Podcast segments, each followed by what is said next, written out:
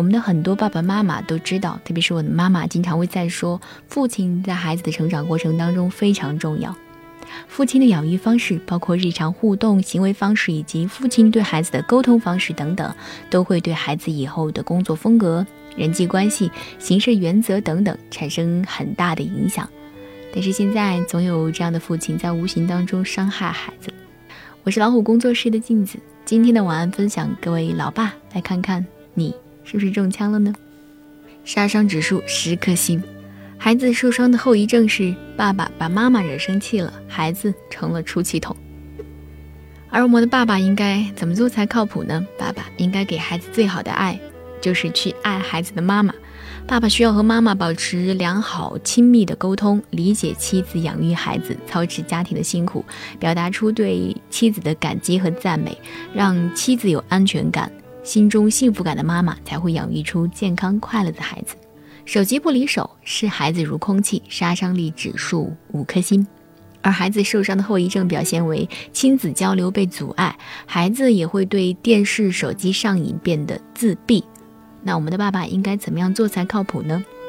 不要以为你是一边看手机一边坐在孩子边上就是陪孩子了，也不要以为你开着电脑玩着，嘴上督促一下孩子就是管孩子了。所以，我们的爸爸应该放下手机，不要让孩子有世上最远的距离是我在你身边，你却在玩手机的绝望感。不见人影，从来不陪伴，杀伤力指数五颗星。孩子的受伤后遗症是：女孩长大之后就变成了女汉子加恋父情节，男孩子长大之后呢就变成妈宝男加恋母情节。爸爸应该怎么样做才靠谱呢？在孩子的眼里，父亲爱我。就是花时间陪我，所以陪伴不在于时间，而在于质量。在陪伴的时候呢，我们的爸爸要全心全意，放下手机，放下工作，全身心的和孩子玩游戏、讲故事、说笑话。在没有办法陪伴孩子的时候呢，通过电话、微信等方式，经常和孩子沟通，倾听孩子，向孩子表达赞赏和爱，让孩子感受到，呃，你时时刻刻都是把他放在心里的。最不靠谱的爸爸表现之四：不做好榜样，不以身作则，杀伤力指数五颗星。孩子受伤的后遗症呢，是孩子把父亲身上的每个缺点都收入囊中。嗯，我们的爸爸应该要怎么做才靠谱呢？爸爸们可能没有意识到，孩子就像是一个永不停息的雷达，正在专注地观察着你的一举一动。所以身教重于言传，请爸爸要时刻注意自己的行为、语言以及思想，为孩子做一个好榜样。要知道，在男孩的眼中，以后要当个爸爸那样的男人；在女孩的心中，以后可是要嫁一个像爸爸那样的男人。脾气暴躁，打骂孩子，杀伤力指数四颗星。孩子受伤以后呢，会表现为爸爸的暴力行为让孩子无所适从，性格扭曲。长此以往的话呢，孩子严重的缺乏安全感，长大以后会自卑偏激，并且家暴你会给他带到将来的家庭当中去。而我们的爸爸要怎么做才靠谱呢？平静、平和、冷处理。独裁专制、控制欲过强的爸爸，杀伤力指数四颗星。